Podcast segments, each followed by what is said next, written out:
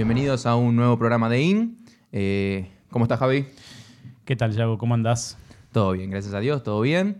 Bueno, tercer programa. Eh, en el programa pasado quedamos con un tema muy importante y muy delicado que era la libertad, en el cual tratamos de enraizarlo con lo que habíamos hablado en la clase anterior del deber y el querer.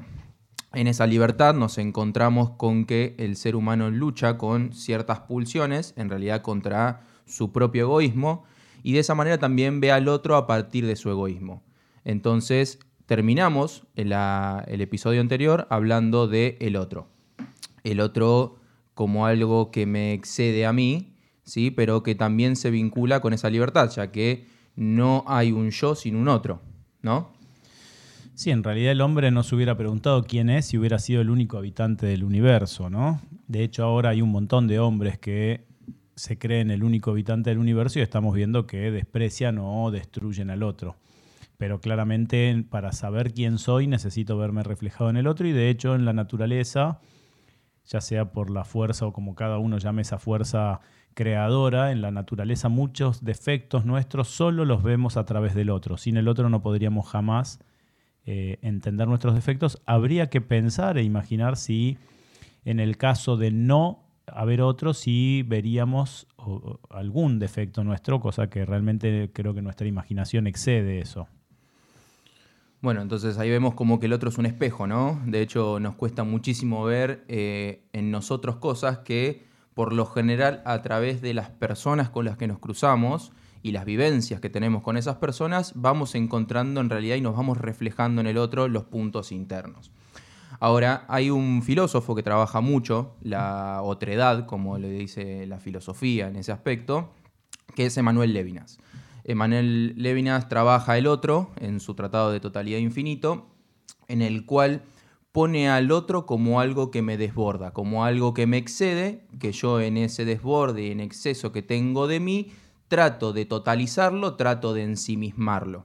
Y ahí nos encontramos nuevamente con lo que hablábamos el episodio pasado sobre el, ego, ¿no? El ego parece como una pulsión muy fuerte en ensimismar todo, en totalizar todo. Y digo el otro no solamente como un otro con las personas, ¿no? Un otro con todo lo que es un otro, ¿no? Con, eh, con eh, los vínculos materiales también que tenemos, todo es un otro que se vincula conmigo. Entonces, em, una de las preguntas que me gustaría abarcar es un tema que surge también en, los críticos de Manuel Levinas, que es la justicia, ¿no? La justicia con el otro. Porque cómo aplicar la justicia cuando el otro está en otro, cuando el otro me desborda y cuando yo no tengo que tratar de ensimismarlo, porque nos, encontramos, digo, con un punto en el cual puedo respetar mucho al otro en, en su total otredad, vamos a decir, pero ¿y en qué momento, como decías vos la otra vez, quién cruza entonces? ¿Quién entra primero al ascensor? ¿no? Porque entra vos, entra yo, entra vos. ¿Cómo, ¿Cómo logramos poner ese punto de inflexión entre el yo y el otro? Ahí se plantea un tema que es, ¿puede haber injusticia si no hay otro? ¿No? Porque ahí ya, si bien yo creo que sí, porque uno puede ser injusto con su destino, injusto con su alma, injusto con sus deberes, que hemos tratado mucho de los deberes y de lo que debemos, pero es muy difícil entender una justicia que no implique al otro, que no, que no sea consecuencia de tratar de no molestar al otro o de no interrumpir o interferir el destino o la necesidad del otro. A veces, para ser injustos, porque parece que tenemos esa necesidad los hombres, ser injustos como, como realmente como un deber, somos injustos con nuestro otro yo también a veces con el yo que nos domina y a veces con el yo que nos gustaría dominar para poder ser nosotros mismos. Pero siempre, siempre, siempre la injusticia necesita de otro.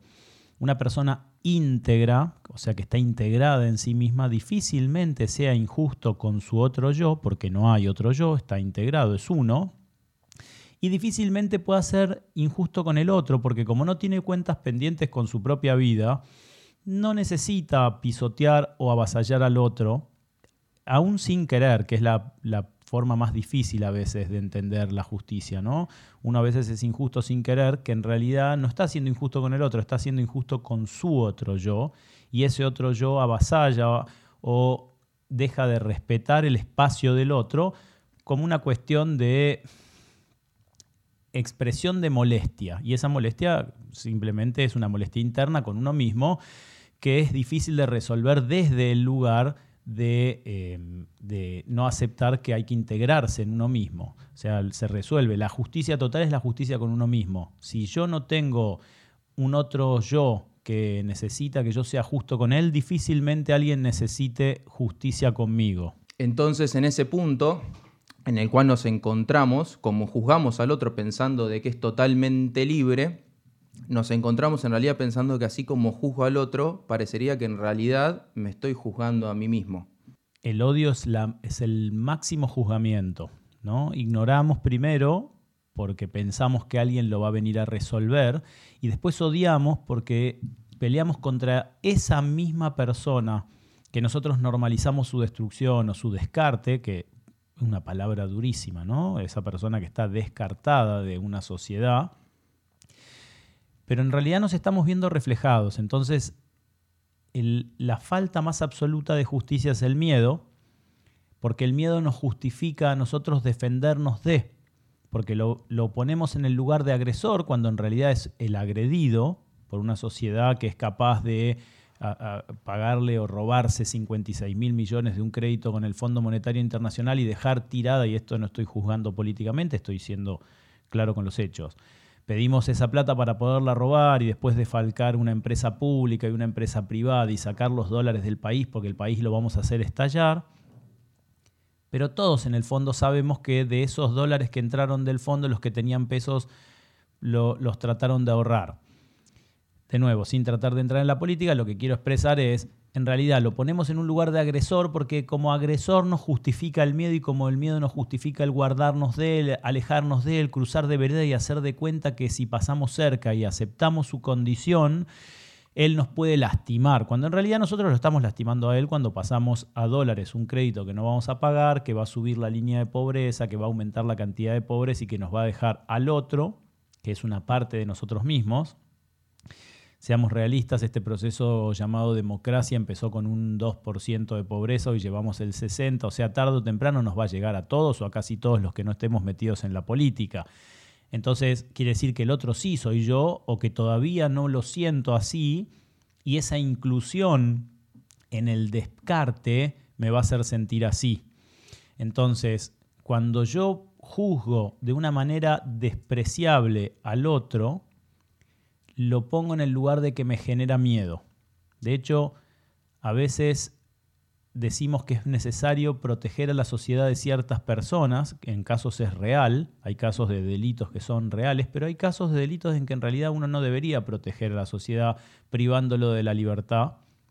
Lo que pasa es que nos vemos tan reflejados que queremos que sean ejemplos incluso para nosotros. En una sociedad donde nosotros no, manejaríamos borrachos y en exceso de velocidad, no tendríamos una fundación que trata de darle la misma pena que un violador a un tipo que venía borracho manejando en el auto. Se lo pedimos no como venganza, sino para ponerlo en un lugar de miedo y que a ver si nos podemos despertar nosotros, que a veces somos víctimas o a veces somos victimarios. Es eh, una, una sociedad sana reservaría la privación de libertad del otro para casos en donde realmente esa persona libre puede ser muy peligrosa.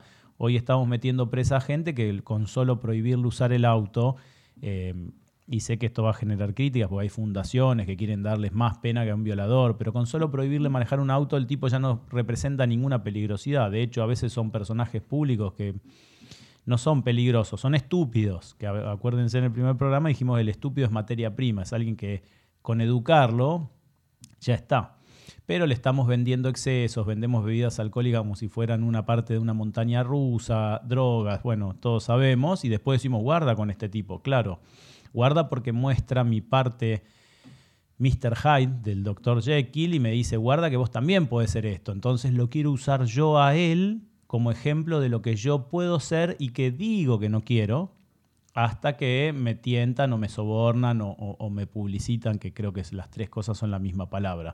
Me parece que cuando uno realmente siente que el otro es uno, lo que trata de hacer es decir lo que dijimos también en el segundo programa, si él me obliga a mí, o si yo lo obligo a él a formarse y a educarse, él va a terminar haciendo justicia conmigo, pero no ajusticiándome, sino diciendo, che, ahora te toca a vos, no seas vos el que viene manejando borracho, no seas vos el que este, compra dólares y genera pobreza, no seas vos el, aquel de quien la sociedad se tiene que proteger. Me parece que es un poquito eso. Por ahí es difícil de expresar la idea, pero la justicia no, no se ha o, no ha evolucionado como evolucionaron otras áreas. Creo que la justicia es una forma de crear personas a las que les tenemos miedo y una forma terrible de venganza porque nosotros fuimos creadores de la destrucción de la persona que lastimó, entonces con que él cumpla la condena nos,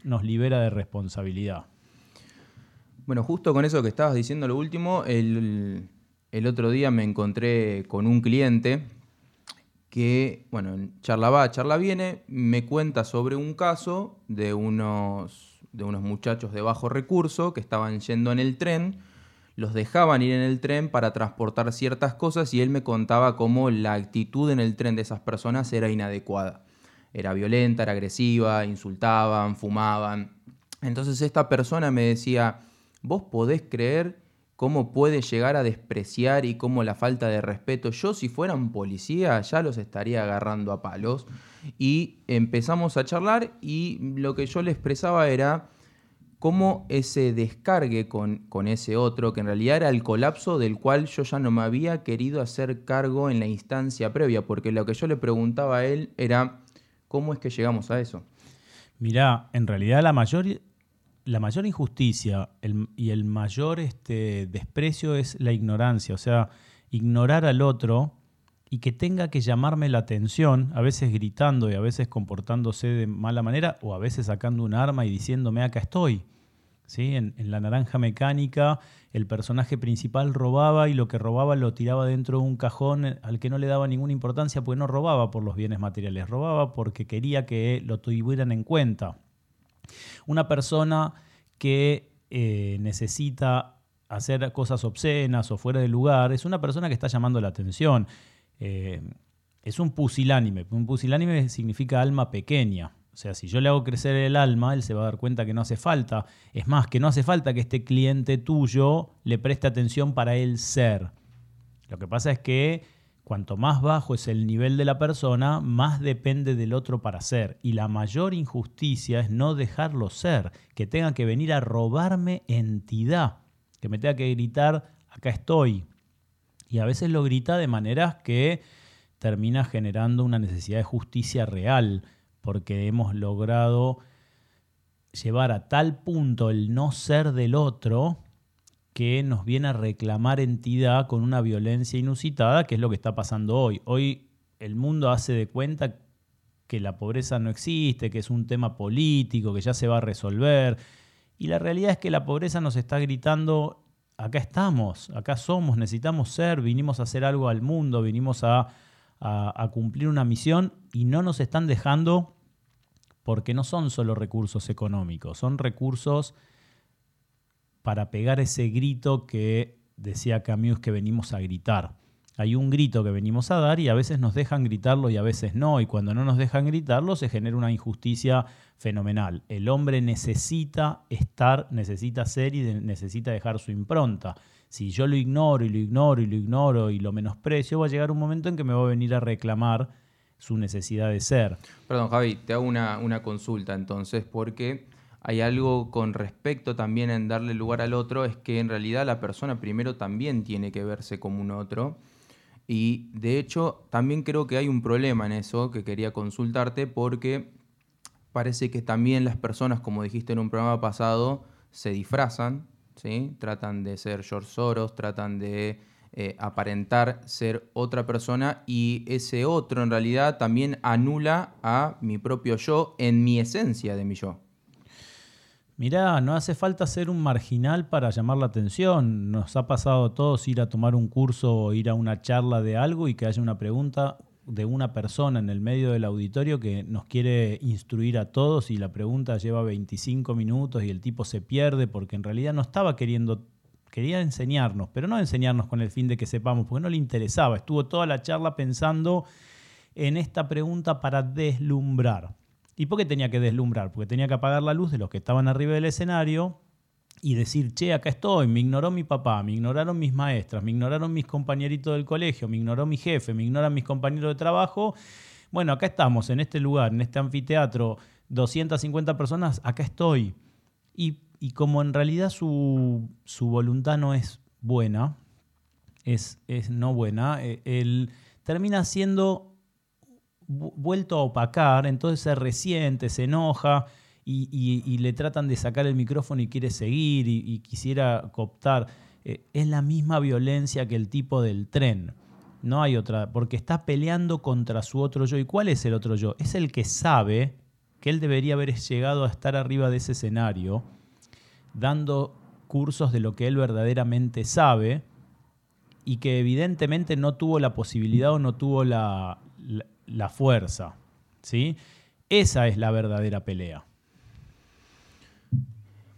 Ahora, cuando también nos encontramos con ese otro y con ese, con, ese yo, ese yo, como decías vos, que es un otro otro, también nos encontramos con un gran problema en cuando nos ensimismamos y nos ponemos en el centro del universo.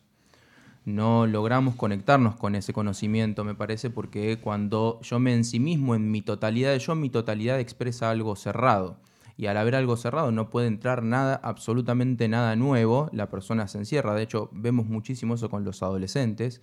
Los adolescentes se encierran dentro de esa fragilidad, ¿no? En el cual han aprendido a través de los malos ejemplos, ¿sí? en el cual nos tenemos que hacer cargo todos, ¿no? Como parte de esa sociedad y esa parte de esa unión de otros, en el cual empiezan todo un problema de, eh, de aspectos psicológicos con respecto a el, encerrarse, ¿no? El encerrarse en uno mismo. Entonces la pregunta que te quiero hacer es, ¿es encerrarse con uno mismo y el conocimiento? Porque me acuerdo en el programa pasado que dijiste que una de las más poderosas cosas que teníamos era la curiosidad. El que se encierra es porque está vacío. Entonces quiere expresar lo que no tiene, pero no puede abrirse porque sabe que a la próxima pregunta puede llegar a, quedar en evidencia que está desnudo. Entonces, también se cura eso con sabiduría. Si vos hablas arriba de un sabio, se va a callar y te va a mirar porque va a pensar que realmente tenés algo que decir. Y si hablas arriba de un tonto, lo vas a ver gritar cada vez más fuerte hasta tratar de tapar todo, absolutamente todo aquello que vos puedas decir, porque él sabe que si vos le llegás a poner en jaque su teoría, nunca la pensó, nunca la violentó para ver si aguantaba, y nunca se preparó para escuchar. Siempre se estuvo escuchando él mismo, mascando como si fuera un chicle, y, al final era una teoría que hace agua por todos lados. A lo mejor no, pero no suele ser lo normal, porque para que una teoría se, sustente, se tiene que sustentar en todos los ámbitos de la vida, pues solo es verdad aquello que es, que fue y que será. Entonces, esta gente que está vacía se tapa con ruido. Cada vez es más normal que el ruido sea, el festejo es con ruido, la música es ruido, la pintura es ruido, todo es ruido porque está vacío. entonces dicen los sabios que cuanta más vacía está la carreta, más ruido hace. El peso de estar llena hace que se asiente y que todos los mecanismos estén bajo presión y que no haya ruido. Es más lo interno, la carga real, que el ruido externo. Cuanto más vacío está un recipiente, una moneda dentro de un jarrón hace un ruido fenomenal, pero si yo lleno completamente el jarrón y lo sacudo, no voy a escuchar ningún ruido. Claramente eso también es una forma de violencia, el haber dejado que haya gente en la calle con necesidades de expresar sin haberle enseñado que para decir algo hay que tener algo para decir. Entonces se genera solo ruido, molestia, interrupción, eh, distracción. Es increíble, se está dando un proceso extrañísimo que es que hay programas enteros de radio donde se sientan a, como si fueran amigos perdiendo tiempo. Che, vos sabés que fui a la gomería y el gomín de la bicicleta este, era verde. Ah, mira vos, a mí me pusieron uno naranja. Y son programas de cinco horas en radios de primera, en horario central. O sea, eso en, eh, en en la física del sonido se llama ruido blanco. No, estás transmitiendo ningún mensaje, tenés todo el espectro, lo tenés capturado, pero no estás transmitiendo ningún mensaje. Y para peor, el ruido blanco tiene la característica de comerse los mensajes externos. Como cubre todo el espectro, cuando entra un mensaje queda como, como absorbido, tiene que venir muy muy fuerte para que, para que se escuche. Entonces siempre eso es conflicto. El único tema que manejo, quiero que sea el único tema de conversación, pero no para enriquecerlo, para que no se vea que me di cuenta que estaba desnudo y sentí vergüenza y me escondí. ¿Atrás de qué árbol? Y de ese arbolito que, es aquello que yo este, pude, pude crear o, aprender. Me gustaría entonces, con, eso que acabas de decir, eh, remitirme una analogía que también me dijiste hace bastante tiempo, Vemos entonces que esos problemas de autoestima, al encontrarme con esa carreta que está vacía, ¿no? y al cerrarme, ensimismarme, ¿no? de hecho mostrar una postura tal vez hacia mi exterior que en realidad no es lo que realmente está en mi interior, porque dentro de mi interior yo me siento que estoy desnudo. Ahí creo que empiezan mucho los problemas de inseguridad con respecto a encontrarnos con em, esa desnudez frente al otro y Em, ese problema que nos, no abre las puertas hacia, esa curiosidad y hacia ese conocimiento.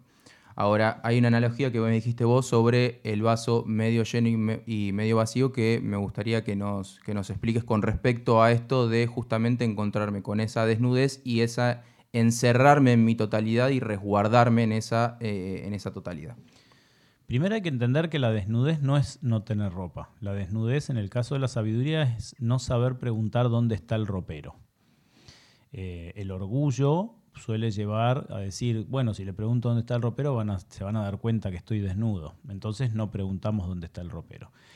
Con respecto a la analogía, yo me di cuenta que el mundo se había separado binariamente entre los que veían la copa medio llena y la copa medio vacía. Y una vez escuché una de las típicas personas que yo llamo los tontos alegres, hablando de la copa medio llena, y decía, no, esta persona para hablar de la copa medio llena se tiene que hacer el tonto con todo lo que le pasó y no resolvió. Y me di cuenta que en las enciclopedias no hay ni un personaje de los que ve la copa medio llena o medio vacía. Ninguno por más que digan, bueno, sí, el mundo es un desastre, pero cantan los pajaritos, esos no van a parar a las enciclopedias, que digo enciclopedia porque es el lugar en donde el hombre eh, recuerda y agradece a estos terceros, que no son ni los que ven la copa medio llena ni los que ven la copa medio vacía. El que ve la copa medio vacía, si le agregas tres gotas y pasás la mitad, le arruinas la vida porque es un maniático depresivo que necesita decir que la vida no fue suficientemente generosa con él y que por eso está desnudo. Entonces, si yo le pongo cuatro gotas en la copa, seguramente la va a romper porque ya no tiene excusas para su desnudez. Y el que ve la copa medio llena es igual de, de maniático depresivo, pero a la inversa, no quiere ver la otra mitad y si yo le saco dos gotas de la copa, también va a romper la copa y va a decir, bueno, no importa, quiero vivir con el recuerdo de la copa medio llena, porque en realidad se fija en las cosas que fueron buenas en su vida y no se anima a resolverlos de la otra mitad, los de la mitad media vacía. El tercer tipo, que son los que sí llenan las enciclopedias y los libros de sabiduría y los que realmente dejan su impronta en el mundo de manera indeleble, son los que ven la copa incompleta y no tienen ni noción ni interés de saber dónde está la mitad o la no mitad y no les interesa tampoco saber quién se va a tomar esa copa. Esos son los que hacen la diferencia. Ellos dicen, yo me levanto a la mañana y le agrego una gota en toda mi vida o la hago rebalsar y a mí no me importa, porque mi función es no dejar la copa ni medio llena, ni medio vacía, ni completamente vacía, ni completamente llena como la recibí, sino que la tengo que dejar mejor. Esa gente es la que cambia el mundo y esa gente es la que hace justicia con la copa. ¿sí? Hacer justicia con la copa no es pasarle cera o autobrillo, es dejarla un poquito más llena de lo que la encontramos. Y esa es la gente que cuando se encuentra con alguien que la agujerea la copa para que no quede en evidencia que el otro es uno de los dos tipos de maniático depresivo, con tranquilidad, con paz, repara la copa y después la empieza a volver a llenar. Esa gente es la que hace justicia porque entiende que la copa y el contenido son uno, que no importa, que el que ve las diferencias se va a terminar eh, fijando en si está medio lleno, medio vacía, va a pensar que el líquido y la copa son dos cosas distintas, cuando en realidad uno es el recipiente del destino del otro. Entonces trata de dejar esa copa un poquito más llena de como la recibió. esa persona probablemente no necesite ni que hagan justicia con él, a pesar de que a veces los han quemado, no se estaba haciendo justicia, sino todo lo contrario, ni va a necesitar hacer justicia con él mismo, porque el solo hecho de dejar un mililitro más de cómo recibió la copa ya hizo un cambio fundamental en el mundo que hace que el mundo no vuelva a ser igual al que era antes del nacimiento de esta persona. Perdón, entonces nos encontramos con que cuando afrontamos esa desnudez, donde nos preguntamos dónde está ese ropero, ahí recién podemos abrir las puertas. Entonces podemos, de hecho, decir de que la verdadera autoestima, ¿no? Está en justamente reconocer esa desnudez y en reconocer esa copa que está todo el tiempo para, para poder ser llenada. Sí, en realidad no se llena nunca, ¿no? Dice el Eclesiastés, todos los ríos van al mar y el mar no se llena, o sea, no importa. Ahora, van a ir al mar si yo reconozco que estoy desnudo. Eh, hoy en día tenemos el mayor acceso a la sabiduría de la historia de la humanidad y sin embargo tenemos a, la mayor cantidad de analfabetos funcionales y disfuncionales que haya podido dar la raza humana.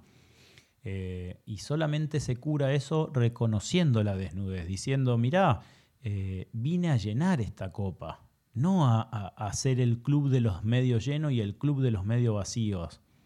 Porque ahí la copa no tiene ninguna función, podría cristalizar el líquido, fijarlo con algún este, espesante y guardarlo en un freezer. Y de hecho eso es lo que hacen. Entonces se embalsaman ellos mismos para parecer de 17 años, entonces son de 60 con una decadencia absoluta, sus sonrisas ya no son sonrisas, sus miradas ya no son miradas. Y la copa sigue igual. Y cuando uno nace y muere con el mismo contenido, ni nació, ni murió, ni vivió, ni nada, no sirvió para nada, y no le sirvió al mundo. Y el mundo se llena de ruido, porque le tiene que gritar a los cuatro vientos, o que la copa está medio vacía, entonces pobrecito él no tiene mucho que hacer porque le tocó esto en suerte, o que la copia está media llena, entonces él como ya la ve positiva tampoco. Se liberan de su responsabilidad, que si nos acordamos del primer este, capítulo es una de las formas más terribles de cobardía, porque decir que todo este universo se creó para venir a jugar a la PlayStation y decir que afortunado soy porque tengo electricidad, es ser un cobarde, un cobarde malicioso. Bueno, ahí tocaste un tema también con respecto a la suerte, ¿no? Muchas veces también creo que esa fragilidad se encuentra en cuando miramos al otro y lo vemos en una situación de ventaja, porque obviamente para abajo nunca se mira, ¿sí? Cuando vemos a estos desprotegidos o a esta gente que está en situación peor, no los miramos de la misma manera que miramos a la gente que nosotros vemos que parecería en algún punto con características superiores a las nuestras. El mediocre mira para abajo. El mediocre dice yo estoy mejor que aquel y me lo gané y nadie me regaló nada. Y generalmente con esa frase significa que te regalaron todo y que sos un mediocre más con suerte. Y de hecho hay que dejarte actuar un tiempito para que se note la realidad. Eh, y, el, y el proactivo con una mediocridad rara, escondida, mira mucho para adelante como para decir todo lo que yo podría hacer, como para llenarse de valor. El verdaderamente, el que ve la copa incompleta va para adelante incluso muchas veces crea el camino.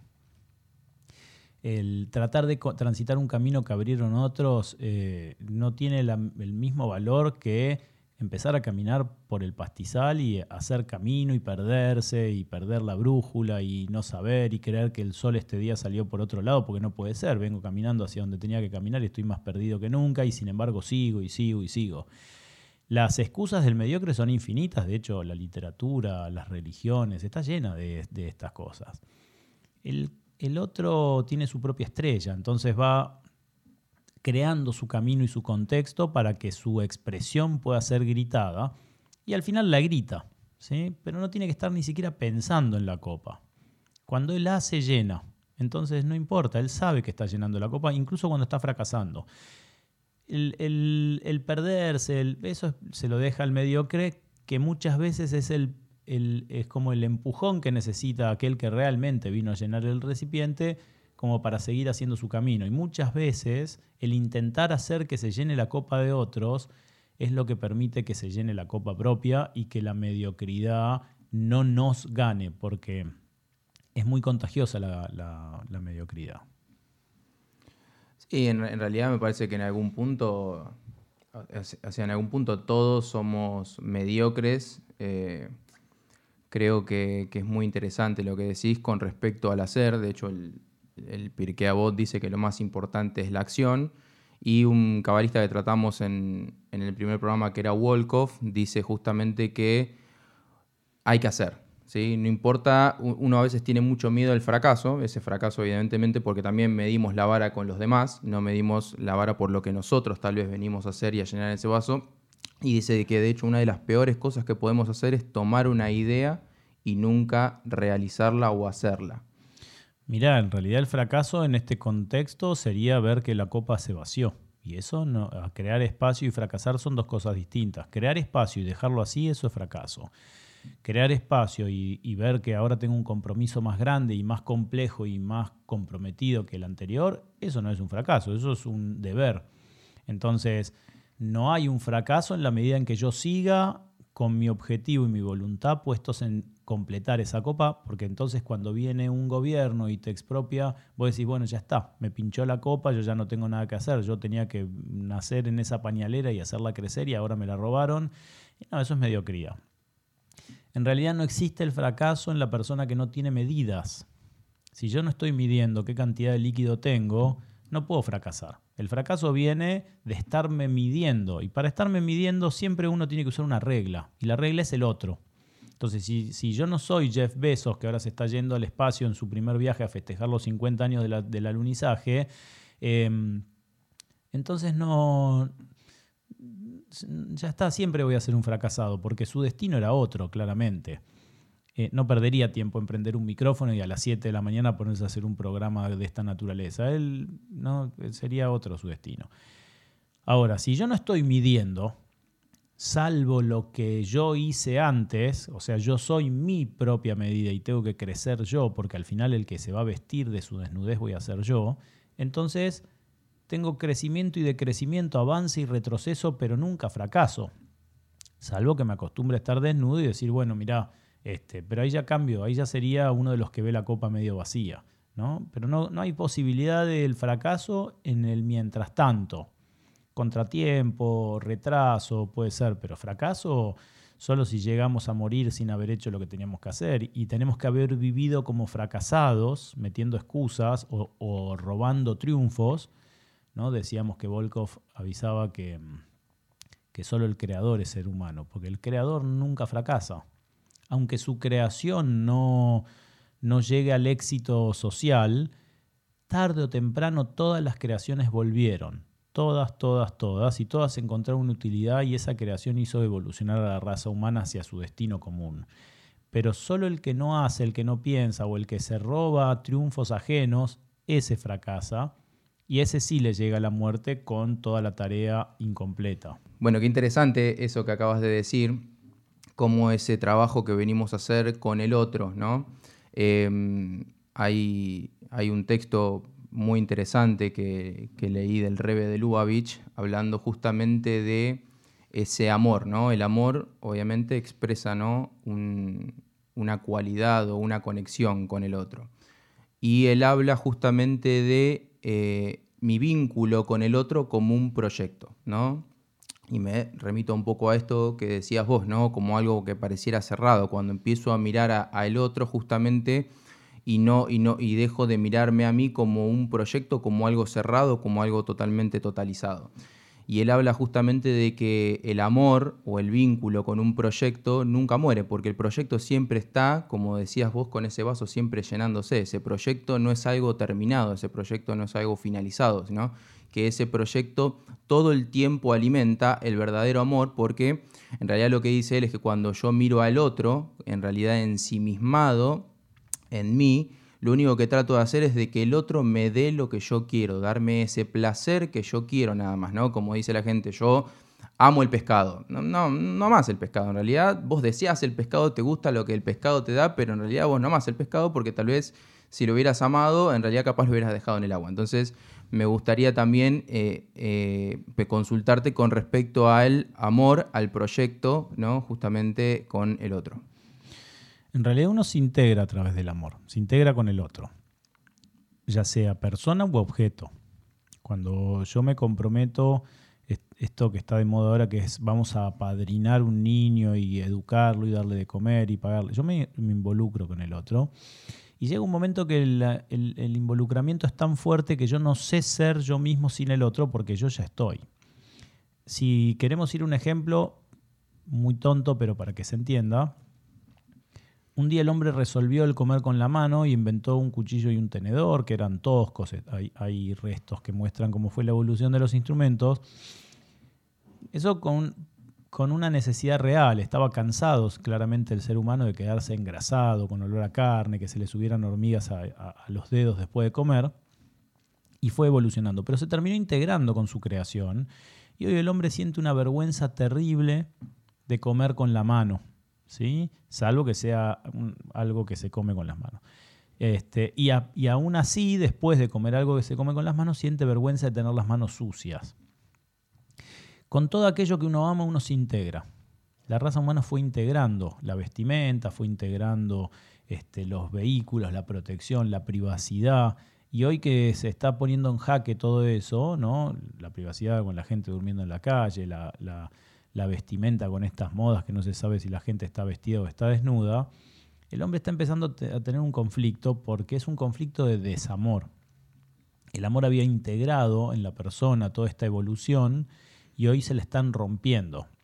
Entonces, para entender realmente que el otro es parte mía y que se integra a mí y que yo no pueda vivir sin que el otro evolucione, tengo que amarlo. Y el amor lo va, lo va a convertir en uno. Y ese proyecto, esa persona, esa institución o lo que sea, que empieza a demandar de mi tiempo y empieza a hacer que yo tenga que cambiar y ceder, o sea, ceder es dar algo que es mío y dárselo a ellos para que ellos crezcan y evolucionen, va a hacer que eso tenga un sentido de pertenencia conmigo tan fuerte que sea indisoluble. Cuando yo estoy apadrinando a un chico que lo sacamos de la villa y que, y que lo hacemos crecer y estudiar y queremos llevar, cuando él fracasa, fracaso yo. Y lo siento como un fracaso propio y tengo la indignación del fracaso propio, porque ya no hay diferencia que separe entre él y yo. Y lo estamos viviendo como uno, somos lo mismo estamos integrados, estamos unificados y ya no hay posibilidad de disolución. Y el día que Él se reciba, la felicidad va a ser tan fuerte en Él como en mí porque llegamos a ser lo mismo. ¿no? La creación tiene esa potencia, el poder ser uno mismo. Por eso el no creador difícilmente puede ser humano porque esa felicidad no la va a sentir nunca.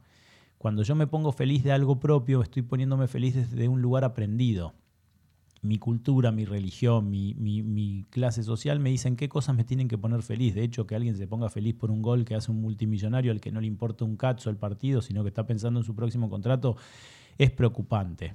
¿sí? Ahora, cuando uno se pone feliz por su creación, esa felicidad es incomparable. Difícilmente la puede entender aquel que no es creador o creativo, porque es una felicidad que excede todas las vasijas, todas las copas, todas las mitades, todo, todo. Y si esa creación es el otro, ¿sí? hay una posibilidad de sentir esto en el matrimonio y en los hijos, esa es una felicidad infinita, muy, muy, muy difícil de, entender, fácil de compartir. Porque, ¿Por qué es fácil de compartir esa felicidad? Porque rebalsa. Perdón, de hecho ahí nos encontramos con algo que, me parece que viene con el tema de la analogía de honra a tu padre, ¿no? Que una vez me dijiste que de hecho el honor del padre en realidad está cuando el hijo toma eso que dejó el padre y lo continúa. El honrar al padre es justamente eso. De hecho, hay gente que honra a sus padres enfermándose. Las enfermedades que no pudieron resolver sus padres las, las intentan de resolver ellos y en general la enfermedad gana porque es desde otro lugar que hay que resolverla. Sí, exacto. El honra a tu padre es, tu padre te deja una posta, su propia alma, su propia copa en el punto de llenado en que el padre llegó. Y uno tiene que superarlo o destruirlo. ¿no? Hay, familias que simplemente se desintegran. Hace tres generaciones eran 25.000 y la reunión familiar había que traer un, un, club social para meterlos a todos y tres generaciones quedan dos mujeres que ya no tuvieron hijos y, y, dicen, ¿y esto qué pasó? Y pasó que, que no honraron padre y madre y, claramente no hay más función para hacer y ellos lo saben. De hecho, es normal que digan, yo hijos no quiero. Bueno, claro, porque no hay, no hay recipiente para darles, entonces es muy complejo eso y por ahí no sé si estamos nosotros capacitados para explicarlo, pero si se fijan, todos van a encontrar alguna rama de la familia que simplemente se secó. Una rama que se secó y se cayó del árbol. Es normal. O, bueno, Dios no lo permita que toda su descendencia nació con inconvenientes y, ya no se pudo reproducir, pero claramente se pierde el apellido, se, borra eh, y, ya no tiene sucesión. Bueno, eso es consecuencia de no honrar padre y madre es complejo, no, lo vamos a tocar acá. Pero claramente es eso. Yo recibo un recipiente con una cierta cantidad de llenado. Y ahí nos encontramos entonces con el aspecto que estábamos hablando también antes de la justicia. ¿no? Eh, creo que también cuando uno se mide la situación con el otro o mira todo el tiempo el contexto del otro, no entiende que en realidad el contexto que le tocó, como dijiste también en un programa anterior, era justo el que le tenía que tocar para completar lo que esa persona vino a hacer con ese deber. De hecho, muchas veces, entonces ahí vemos cómo la gente considera injusto. ¿Por qué me tocó a mí esta situación? Porque tal vez yo me gustaría estar en una situación o enfrentando un deber o un punto de conflicto con, no sé, aquel hijo que tuvo un padre mejor, que tuvo una madre mejor, que tuvo una situación mejor. Em, cuando, vemos también eso, también podemos entender ¿no? de que en realidad no es que es injusto, ¿no? O sea, cada uno le fue tocando en su punto de decisión, en su punto de trabajo, en su punto de vínculo con el todo, la parte que le tocaba a cada uno, ¿sí? Con respecto a qué era lo que tenía que hacer. En un taller de costura hay agujas e hilo, en un taller mecánico hay herramientas, en un taller de cerámica hay espátulas y, pinturas y bueno, si yo quiero ser ceramista y, usar una llave de torque y, una prensa hidráulica, hoy en día a lo mejor sí, porque uno va a ver una exposición de arte y no entiende bien qué es lo que está viendo, seguro que arte no, pero lo normal es que uno diga, Mm, mira, tengo una llave 13 combinada, estriada y fija, y necesitaría una espatulita. Eh, hay dos formas. Una es, no tendré que ser mecánico y dejar la cerámica. Y la otra es, no estaré en el taller equivocado. Nos han vendido el taller ideal. ¿Sí? el taller ideal, la cocina ideal, todo es ideal en, un ambiente que es todo falso. Hay que ir a la televisión para ver que es todo cartel, eh, cartón y luz, pero luz, luz vacía. Hoy luz LED, antes no. Eh, esas cocinas inmensas en realidad no existen. Eso eh, no existe. La televisión es la mentira por la mentira misma para que uno crea que nunca tiene el taller, porque aquellos que quieren la energía de nuestra vida nos tienen que hacer pensar que tenemos nuestra vida equivocada. Es entender qué desnudez tenemos para entender que tenemos todo lo necesario. Hay gente que viene completamente vestida y le faltan las medias, pero se pasa la vida mirando camperas. Y nació en un lugar en donde ni siquiera hace frío. Entonces, ¿Qué le pasó? Nunca se miró los pies. Y como nunca se miró los pies, se murió desnudo con un montón de camperas que no le servían para nada y su copa terminó estando siempre vacía. Entonces, mirando nuestro entorno es al revés. A ver, ¿qué me dieron? ¿Qué herramientas me dieron? ¿Sí? ¿Y qué piedra para tropezar? Porque generalmente esa piedra con la que tropezamos 400 veces por día, esa es la que vinimos a, a trabajar. Entonces, con eso podemos entender cuál es nuestro destino, que es la pregunta eterna del hombre, que es la que nos permite saber si tenemos que llenar o vaciar la copa. Eh, viendo nuestro entorno, qué herramientas nos dieron, qué, qué habilidades nos dieron y en qué ámbito nacimos, podemos entender que claramente nosotros no tenemos que vivir la vida de Brad Pitt. esa es de él. Tenemos que vivir la que nos tocó a nosotros. ¿sí? No va a venir nadie de Hollywood a contratarme para ser galán de, películas. Eso es clarísimo. Entonces, eso lo puedo descartar. Ahora me quieren convencer que si uso los zapatos, el suéter y qué sé yo, pero no es así. Si yo estoy usando la herramienta incorrecta, la primer consecuencia es que rompo aquello que quiero reparar. ¿Sí? Si yo agarro una llave 14 para una tuerca del 13, la redondeo y después ya no sirve ninguna llave para esa tuerca. Así es como que se hubiera estancado ese recipiente con el agravante de que los contenidos líquidos, que por eso se, se compara la sabiduría con los líquidos, tienen una tendencia a evaporarse. O sea, si uno no está todo el tiempo llenando el recipiente, el recipiente se vacía solo por dejarlo al sol.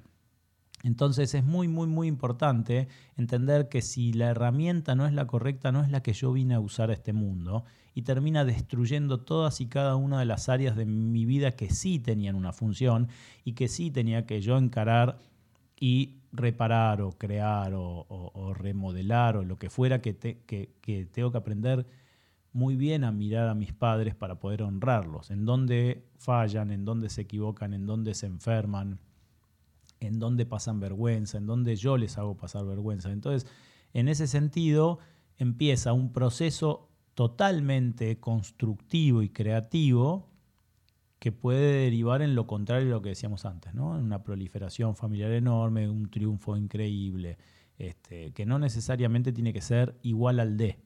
Es un triunfo nuevo y eso es importante, pero mirando las herramientas y mirando el entorno, yo puedo entender, bueno, eh, claramente estoy en un taller mecánico y no en un taller de cerámica. Claro, y ahí salirnos ¿no? de ese ensimismamiento en el cual eh, nos encontramos y miramos a partir de salirnos de nosotros ese plan, ¿no? Me acuerdo de hecho una analogía que dijiste ya hace bastante tiempo sobre un capacitor que no quiere ser capacitor y que quiere ser un transformador. O sea, nos encontramos como que dentro de nosotros entramos también en, la en, el, en el todo o con el otro a cumplir un aspecto, pero que en realidad nos une, que nos unifica, que nos complementa, ¿no? que nos hace congruentes con toda la realidad y donde nosotros encontramos el verdadero valor no en ser Brad Pitt, porque en realidad hay que ver si Brad Pitt en realidad es lo que necesita el mundo de nosotros, sino ver que realmente qué herramientas nos dejaron para honrar realmente al otro y a la creación y totalizarme o por lo menos unificarme con, con, con el todo. Es difícil de, contar porque la gente no entiende de electrónica y está bien que así sea, pero claramente esa analogía del circuito es perfecta. Si cada componente, el, condensador se carga y se descarga de una manera muy particular, si en vez de cargarse y descargarse en ese ciclo de tiempo y en esa curva tan particular empieza a acumular energía, empieza a no filtrar lo que pasa, si la resistencia empieza a sentirse gorda y, empezar a achicarse de tamaño, el transistor empieza a pasarse de calor y pierde su punto óptimo de lo que se llama la polarización, entonces los componentes que vienen después y, llega un momento en que se genera todo caos. En el caso de la placa de circuito impreso, igual que en las sociedades, es el fuego, el fuego, la violencia, la explosión, eh, llamamos nosotros explosión social. Y eso empieza a lo mejor con un solo componente que decidió que estaba mal tener 100K, que había que tener los 10K de eh, la resistencia que era actriz. Y empezó a adelgazar y empezó a forzar. Y, hay un microprocesador en el medio que empieza a recibir lo que se llaman glitches, que son datos que no son ni unos ni ceros, y empieza a pedir que le reenvíen el dato y empiezan a hacer, como es en la actual administración pública, que es todo lo contrario a un microprocesador, empiezan a ser vagos porque les reciben información y la mandan, reciben información y la mandan. De hecho, hay algo con respecto a eso que estaba diciendo, de también cómo tomamos esos recursos del mundo, ¿no? Hoy creo que se han tomado tantos recursos del mundo para tener armas nucleares que si esas armas se pusieran en acción ya no habría ni siquiera mundo. Claro, es el no ser como objetivo, ¿no? Eh, como yo estoy desnudo, lo que trato es de que nadie se vista. Entonces, empiezo, ya no pongo rejas, dijimos que el que inventó las rejas inventó el alicate, pero el que inventó las armas nucleares todavía no pudo inventar la forma de sacar la radioactividad de la gente y mueren como animalitos. Todavía, Dios quiera que se pueda, entonces las armas ya no tendrían la razón de ser, pero hasta hoy es tanto, tanto, tanto el poder destructivo de esto, que lo que hace es, tenemos una sociedad totalmente desnuda, o sea, es increíble, pero hay que ver, ¿no? Los mayores tenedores de armas nucleares suelen ser eh, los, más perdidos espiritualmente, que están siguiendo carreras políticas y, tratar de, conquistar al otro.